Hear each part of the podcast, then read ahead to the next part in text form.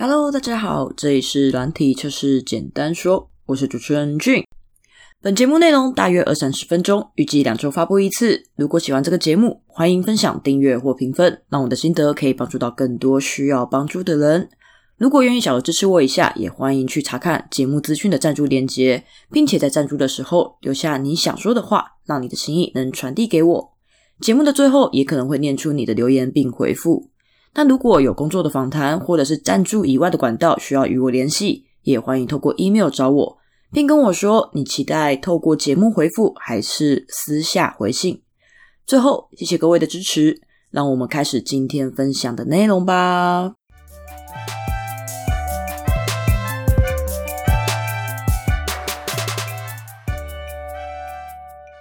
这一集的话，想要跟大家分享的是一个说故事的概念吗？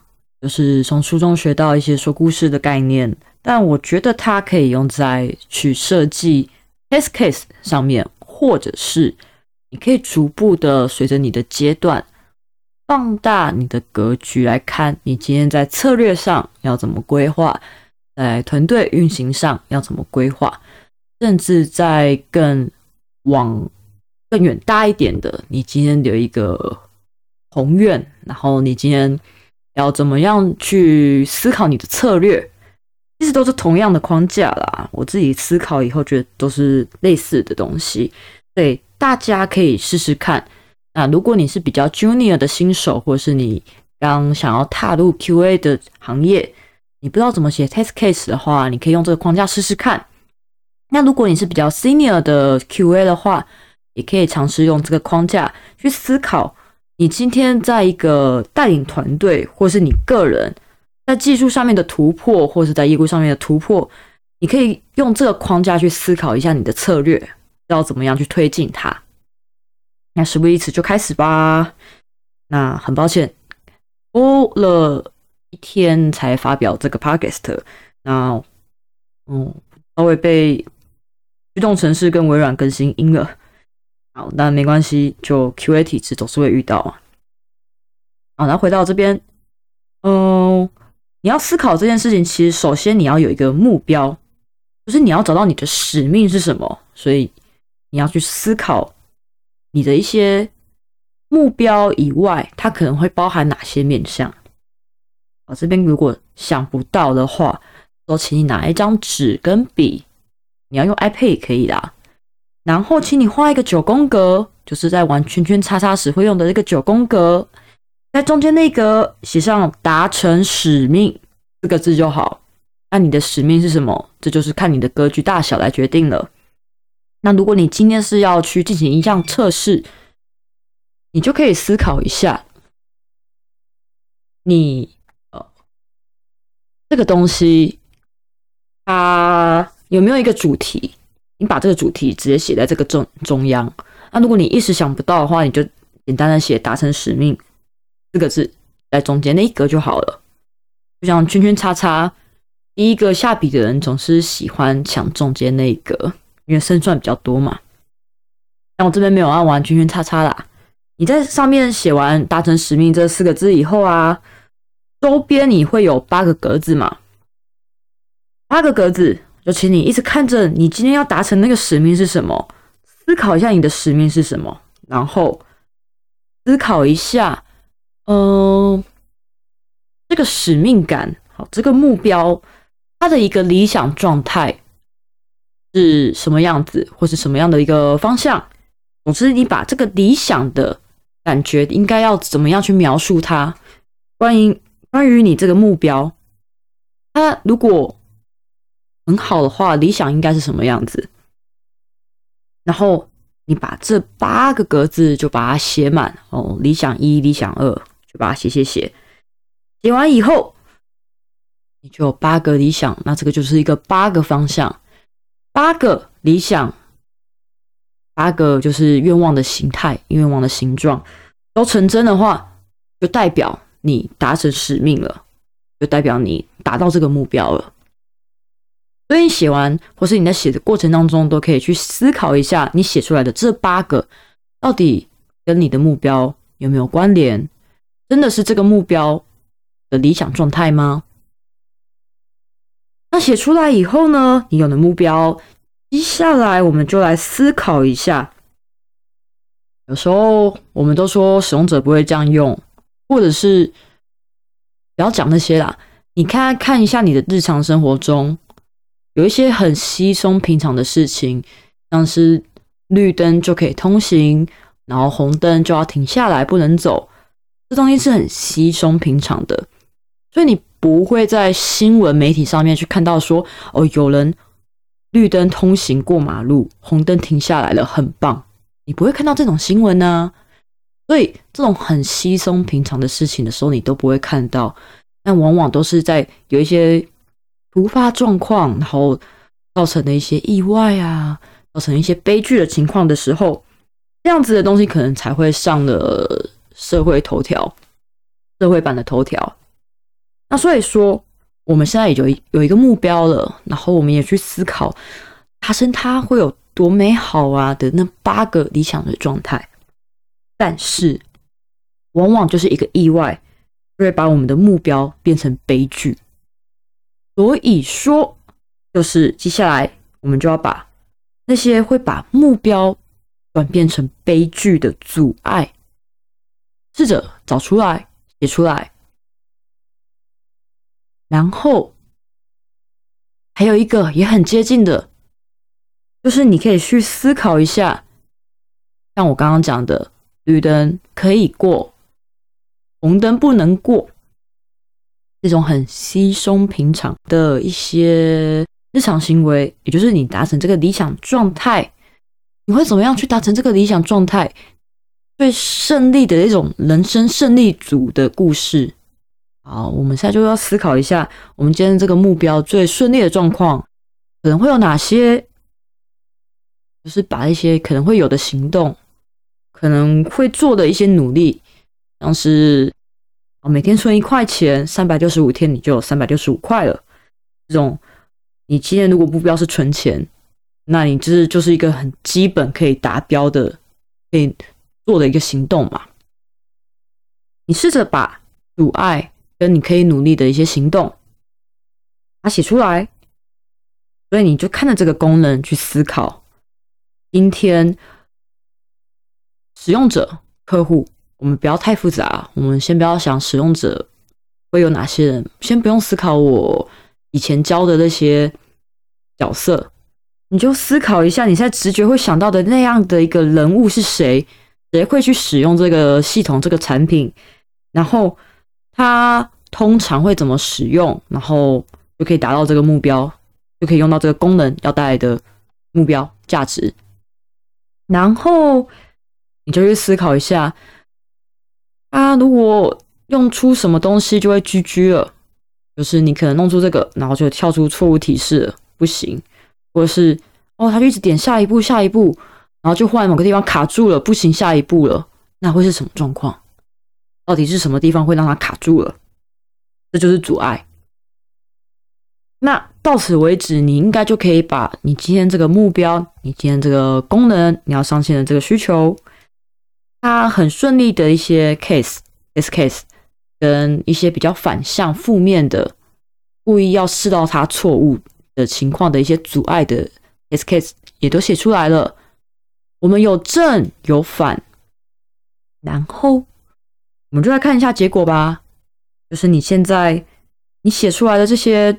会遇到的阻碍啊，还有这些你可以通常会怎么做的一些行动、操作方式啊，那一类的。他这么做以后，诶，真的会以阻碍来讲，真的会阻碍到你的目标吗？以他付出的那些行动来讲，他在达成目标的路上，他真的会进行这些操作吗？那有没有更快的方法？是不是有一些异想天开的方式？也就是说，你现在写出了阻碍哦，你写出了一些正向的 test case，反向的 test case，然后你回头看一下你的目标是什么，以及不要忘记你已经有写了九宫格喽。这九宫格上面，你有一圈，有八个方向可以去思考。你今天写出来的东西。真的有 cover 掉，有覆盖到这八个面向吗？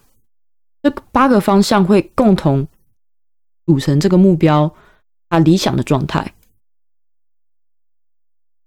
所以这个目标它有八个理想，也就是八个方向。你现在写出来的阻碍，跟写出来的一些正向的行为，都有跟这八个相呼应吗？还是有少？以及就算相呼应好了，真的有达到你原本的那个目标？你今天那个需求的使命是什么？真的有达到吗？你今天写出来的策略上面可能会遇到的阻碍，你在执行这个策略的方法？真的有跟你原本要确立的那个目标有对应到吗？你可以就是试着思考一下，你写出来的东西如果成真了，那些阻碍真的发生了，难道我们的目标就没有办法达成吗？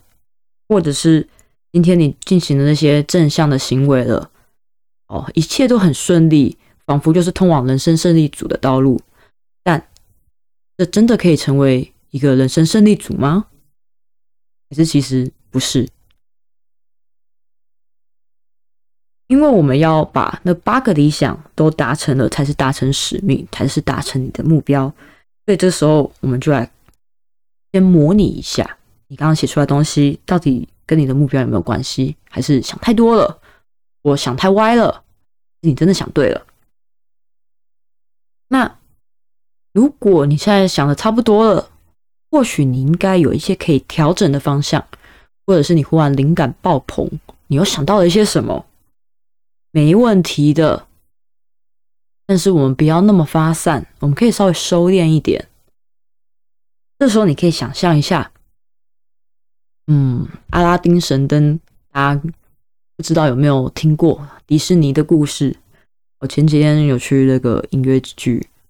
通常不会听啦，但就是刚好上次有跟家人一起去，听了阿拉丁神灯的交响乐，好开心哦，好厉害哦！虽然我耳朵木耳听不太出来是什么，但那个氛围你还是可以感受得到。那当然，里面的剧情，拉丁神灯就是神灯里面会有一个精灵嘛，那精灵你要许三个愿望，呃，应该说。那个神灯，你摩擦以后，你就是它的主人。你拥有这个神灯，你就是它的主人，你就可以召唤精灵，然后许下三个愿望，精灵都会帮你实现。所以说，你现在就想象你意外获得了一个神灯，你看可以许三个愿望。不好意思，我们先不要谈生活，在工作上，你可以许三个愿望来让你这个目标成真。那你？会许哪三个愿望？三个愿望，好好想一下。许三个让目标成真的愿望。许完以后呢，我们就来思考一下，你为什么会许这些愿望吧。然后，我们要思考的是什么？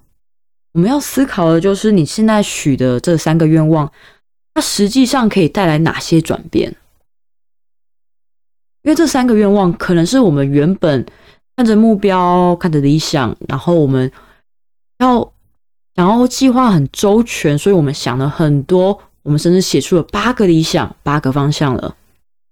然后我们还去思考，这过程当中可能会遇到什么阻碍啊，然后就悲剧啊，就剧剧啊，或者是啊一路很顺遂的话，应该就是这样子啊，这样子就可以目标就可以达成了啦。使用者不会这样做啦，使用者只会这样做。我们想了这些东西，想了很多，但这些东西真的跟我们的目标相呼应吗？所以我们就想象一下，如果我们今天有一个神灯，可以许三个愿望，那你许的这三个愿望可以让目标成真，它到底是什么愿望？到底可以为我们带来什么样的转变？是三个很关键的转变。然后，如果你已经想完愿望是什么？而且你有办法说出这三个愿望分别可以带来什么样的转变？这个时候呢，我们就可以把我们的愿望跟稍早的九宫格连接在一起了。因为或许，或许这三个愿望才是现在这个当下最重要的。我们可以想了很多很多的东西，但使用者最在意的往往是这个产品、这个服务对他来说到底有没有用，到底能不能解决他他目前手上的问题，他目前遇到的问题，或者是他原本就期望这个产品可以达到什么样的效果，那才是他的价值。那我不需要那么完整、完美、没有 bug 的产品。我可以接受它有 bug，但是我在意的东西，它应该要可以达成。所以说，使用者他可能并不会真的遇到我们现在以为会遇到的那些悲剧、那些阻碍，然后他也不一定会真的如我们所想的那么简单的去使用我们的产品、我们的服务。但是，我们可以去想象一下，这个产品它的一个使命是什么？它为什么存在？那这东西就看你定义的达成使命中间九宫格中间那个到底是什么？假如今天这是一个功能，使用者他为什么会需要这个功能？他不会那么简单的去操作这个功能，但他也不会太复杂，去每个悲剧的阻碍点、那些困难点，他全部都踩到。他不会，他只会在意，呃，你今天这个功能应该就可以给我价值，解决我的问题。所以我现在只需要它很重要的几件事情，它要可以有达到，那这我们就把它简单，可能就可以直觉的想到，就是有神灯的话，我们可以许下的三个愿望是什么？而这三个愿望可以带来的转变，就是使用者他真正在意的，他直觉，他用这个功能，他想要达成的事情。所以说，你就可以把你目前的愿望。你写在你的那个九宫格旁边，然后你想想它可以带来的转变。那我们就来连连看，我们就可以把我们的愿望开始画线，连到我们原本列出来的八个八个理想状态，也可以说是八个方向。到底这三个愿望分别跟哪些理想是有关联的？你就把它连过去。那有的时候其实不是什么都是一对一的关系，不是什么都要一个一个来的。你可能许了一个愿望，可以同同时达成两个理想状态也不一定，或者你可能一个理想状态是需要两个愿望才能共同达到的，它可能是有阶段性的，也有可能是你把理想拆的太细。然后你这两个其实是可以合并在一起的。Sorry，你可能愿望拆的太细，然后你这两个愿望其实是可以透过一个愿望就涵盖的。第二个愿望可以涵盖第一个愿望这一类的，那你可能就可以两个愿望都连到同一个理想，或者是一个愿望只连到一个理想，或是连到两个理想。总之，你就把你三个愿望。开始跟你原本写的那八个外圈的理想连连看，去看一下到底什么有关联。然后，如果你有连起来的话，那这时候其实你就可以去思考一下了。或许你要达成使命，你要达成这个目标，你要完成这个功能，你要写 test case。你现在最重要的，并不是把八个八个方向。全部都写出来，而是这几个有连线起来的这几个面向，这几个理想状态，才是你最先应该去写出 test case 的东西。先把它写出来，然后模拟实验看看，它有没有达成目标，或者是你可以很快速的去验证你现在这个功能它的价值是什么，就透过这几个面向的东西快速的验证。然后你再去把完整的八个面向的 test case 再去做一次测试，我们逐步让整个功能、整个产品、整个系统越来越好嘛。我们不要求着一步登天、一步到位，这样子你很有可能在时间到的时候，你只交得出半成品，而不是对顾客来讲，虽然不那么完美，但对他来讲是有价值的产品。因为半成品，如果你没有达到客户在意的那个价值，那这样子的半成品就没有用了。我们要让它有用，所以你不管怎样，你一定要在意使用者他在意的事。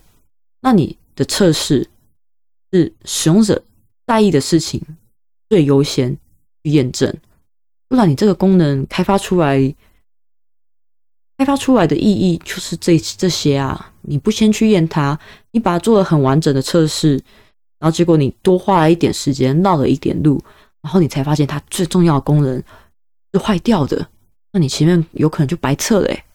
如果我们还把回归测试的成本也算进来的话，那这时候我们就会浪费掉更多的时间。所以有时候我们并不需要做到那么多，至少是在第一时间。先不用做到那么多，我们先做很少，但是最重要的事情，而它不一定是很困难的事，只是你要先思考好。所以这个时候可以让大家回头去看一下，其实最前面说我们要画九宫格，然后你把你的最主要的目标写在中间，然后你往外圈八格去写出八个面向的东西，八个理想状态是什么？这个阶段其实就是希望大家可以去看着你的目标先去思考一下各种可能，因为这个时候你其实已经发散的去思考了，你试着去想了很多。因为如果想的不够多的人，他其实他想不到八个，他可能就想到两三个就结束了。那想很多的人，他又会非常的发散，他可能会只在意某一个点。他可能只会在意某一个画面，然后他就在这个画面耽误了太久了，以至于他没有去验到其他面向的东西。所以这个时候，我们就是环绕着目标，先做第一阶段的发散，去思考它八个面向有什么，然后我们再去思考一下一些比较正向顺遂的路径，以及一些比较反向阻碍会把它变成悲剧的路径。正反，又再把它再一次的去扩散出来，去发散你的想法。所以像八个，如果每一个都有一个阻碍的啊，或是一个很顺遂的例子啊，那你起码就有十六个了。那你这十六个，你要再继续延伸也是可以，但其实这时候我就会劝你，这个时候你就要回头去看一下，你现在已经发散到十六个了。这十六个面相，这十六个东西真的有跟你的目标呼应起来吗？会不会想太多或想歪了？这就是中间的一次确认。然后确认以后，这时候我们再跳脱刚刚的一个发散思考的框架，我们去思考一下：今天如果我们再次看了这个目标，哦，我们前面可能讲了那么多，也不一定真的有达成这个目标。那我现在好，我不要那么多了，我现在就三个。那我三个，我现在不管我没有能力达到，我不管有没有资源，我不管我没有这个技能，我不管这个是不是我一个人可以达成的，我现在就是有三个愿望，让这个目标可以达成。那我会许哪三个愿望？那其实就是你真正想做的，但是你不一定做得到，或者是。你可能还没有想到具体要怎么做，或者是你可能要寻求别人的协助，或去争取更多的资源，你才有办法去做到。但你想做这件事情，这三件事情，因为它可以达成目标，这时候我们才是开始收敛我们的想法，然后我们开始去看我们前面的发散跟现在的收敛彼此之间有没有一些关系。如果它有关系的话，这时候你就可以把你。直觉想到的东西，跟你仔细想过的东西，开始去做一些交叉比对，去找出他们的关联性、共通点。而那些共通点，就是关于你现在这个主要的目标最重要的，或是最不能出错的那几个面向是什么。然后你就可以针对这几个面向，再去更细部的去写出 test case，或是你要去发展这个策略，也都是可以的。那像我自己，嗯，前阵子的话，就是有在带 implementing，嗯，过完年以后就没有带了，过完年就维持在 QA 停的。那那时候在带的时候，我就有试着去把我们整个 team 应该要达成的使命试着去写出来，然后也去思考一下我们在团队运作上可能有有的阻碍，跟我们这一年来其实已经做了多少的努力了，然后结果如何？这时候很感受的，可能是哎，我们做了那么多努力，那为什么成果没有被看见？或者是为什么中间好像还有一些误解？这时候就会去逐步的去思考，把它列出来，然后去试着找出它的共通点，然后我再思考一下，为什么结果会是这样子？中间是不是有发生了一些意外了？那到底是什么意外？什么地方是不确定，但却会影响到我们的？我们可能是被影响的利害关系人，或者是我们其实没有掌握到很充足的利害关系人，就是我们这件事情可能还会影响到谁？我们团队在运作上面会影响到谁？去思考这些东西，然后去思考我现在最重要的是什么，然后我再去试着去思考一下，为什么我会觉得这些事情是最重要的，然后。它可以带来什么样的很重要的转变？然后我最后再去把它开始变成一些很实际的策略，以及它的那个目标是要怎么做验收，怎样才是算是达成了我的目标的理想状态？那那个时候就做了这些东西。那我觉得这个东西后来在看了一些书的时候，有一些相呼应结合的地方，所以就突然觉得好像可以随着你的成长。你今天从 junior 写 test case，或者是你开始变成一个管理者、分配者，你开始可以带领其他人，或者是你可以做一些决策面，甚至是你可以跨单位的去管理、去引导。那无论是在写 test case，或是你要做一些决策的东西，这个框架好像其实也是适用的，所以就分享给大家。那节目的最后，我这边想要分享一下是。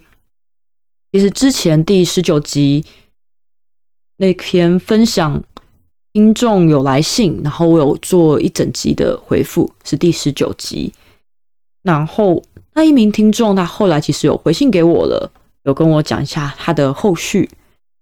但这边比较遗憾的是，嗯，我记得那个是转职吧，那他也还在努力的路上。那只是说他当时尝试去参加一些课程，但。可能是疫情影响，最后没有开班成功。